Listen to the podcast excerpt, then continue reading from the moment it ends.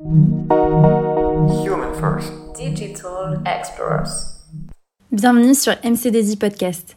Ici, on vous parle d'actualité digitale et des expertises de notre cabinet de conseil. Merci de nous rejoindre pour un nouvel épisode.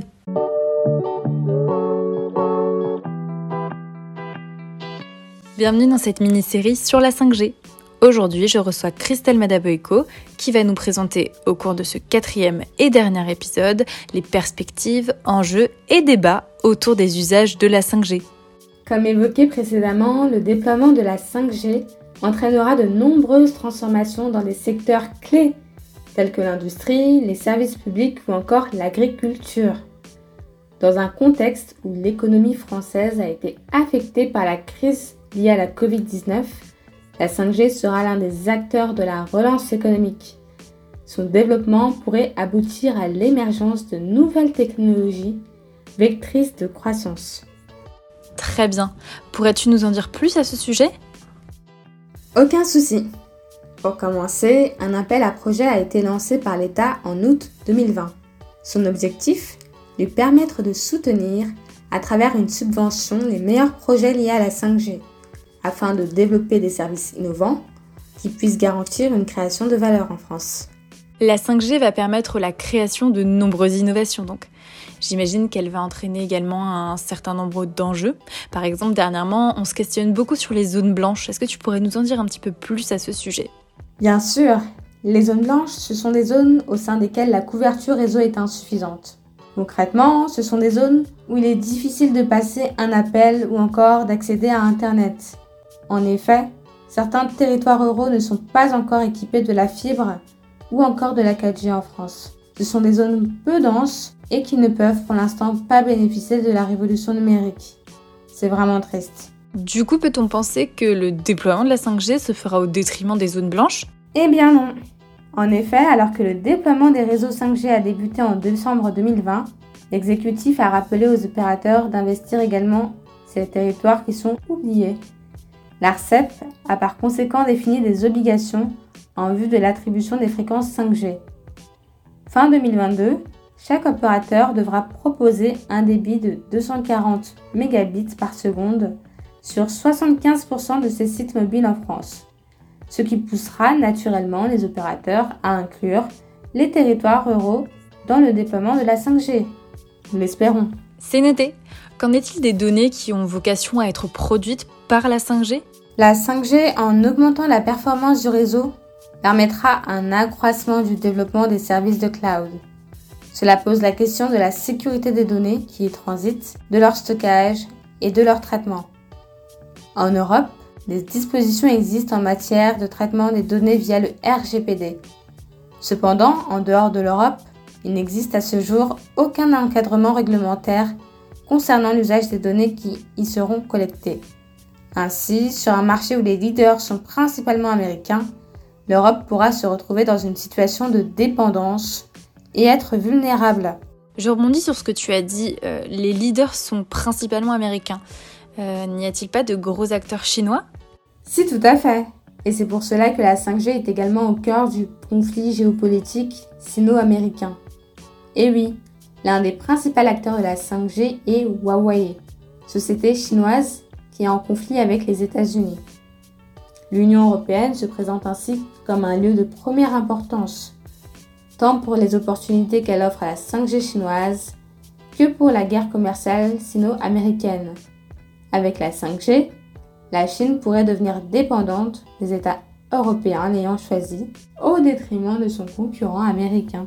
Pour revenir sur le sujet de la vulnérabilité de l'Europe, j'imagine que les risques en matière de cybersécurité sont accrus. Évidemment, le déploiement de la 5G permettra la multiplication des appareils et systèmes connectés, mais participera en parallèle à la croissance d'un risque de sécurité accru. Avec la cinquième génération de réseaux, la majorité des secteurs d'activité deviendra fortement dépendante de la disponibilité du réseau, ouvrant la voie aux cyberattaques d'un genre nouveau.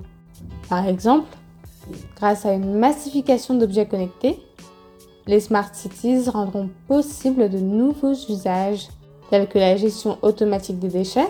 Il sera alors indispensable d'assurer un niveau de sécurité qui puisse être adéquat afin d'éviter une perte de contrôle sur ces nombreux objets connectés.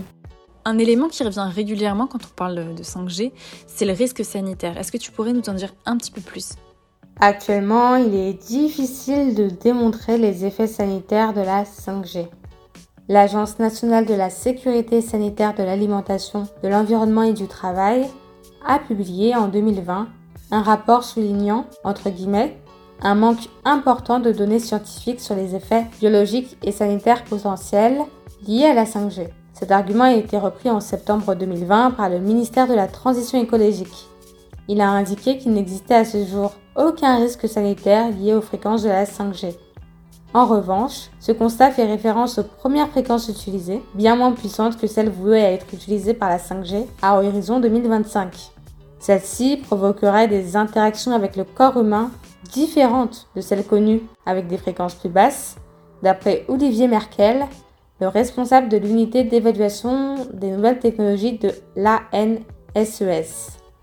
Les données sur la recherche restent néanmoins encore peu nombreuses et des expertises sont à venir.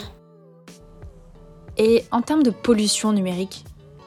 Un autre grand sujet d'inquiétude réside dans la pollution numérique que pourrait engendrer le renouvellement des téléphones portables. En effet, pour être compatible à la 5G, une grande partie de la population mondiale devra changer de terminal d'ici à 5 années. À ce jour, très peu de téléphones portables sont compatibles. La fabrication ainsi que le renouvellement des mobiles est très coûteuse en énergie et risque d'entraîner une hausse des émissions de gaz à effet de serre. Pour conclure, que peut-on dire de la 5G Ce qu'il faut retenir, c'est que la 5G s'inscrit dans un processus continu d'amélioration technologique depuis la 1G dans les années 1980. Cette technologie a pour vocation d'améliorer les performances par rapport à la 4G. Elle représente une révolution industrielle car elle permet de connecter plusieurs technologies tout en répondant aux défis du marché de demain dans des secteurs parfois critiques tels que l'énergie, la santé, les transports, les médias et l'industrie. En réponse à cette croissance de la consommation de données et à l'émergence de nouveaux usages pour les particuliers et les entreprises, la 5G a nécessité des investissements significatifs de la part des opérateurs de télécommunications et un renouvellement des terminaux. Avec une technologie de plus en plus au cœur du quotidien, de nombreuses questions politiques, économiques, sociétales et de cohésion sociale se posent, notamment autour de leurs usages. Dans cet environnement, l'indépendance et la souveraineté de l'Europe sont en jeu. Au-delà des problématiques d'espionnage potentiel par les équipementiers télécoms, c'est l'ensemble du dispositif de contrôle de l'utilisation des données qui doit être repensé. L'enjeu est certes de garantir la souveraineté des États, des industries et de la sécurité des citoyens, mais c'est également de définir la place de la France et de l'Union européenne au sein de cette nouvelle économie numérique qui est émergente.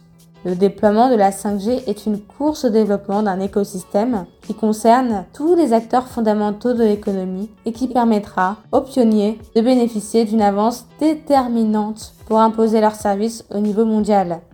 Que la course commence. Christelle, merci beaucoup pour toutes ces informations sur les perspectives, enjeux et débats autour de la 5G. Cet épisode conclut donc notre série sur le même thème et nous espérons vous revoir bientôt sur d'autres sujets télécom. À bientôt! Merci beaucoup de nous avoir suivis. N'hésitez pas à vous abonner, à partager ce podcast autour de vous et on se retrouve sur notre chaîne pour découvrir d'autres épisodes.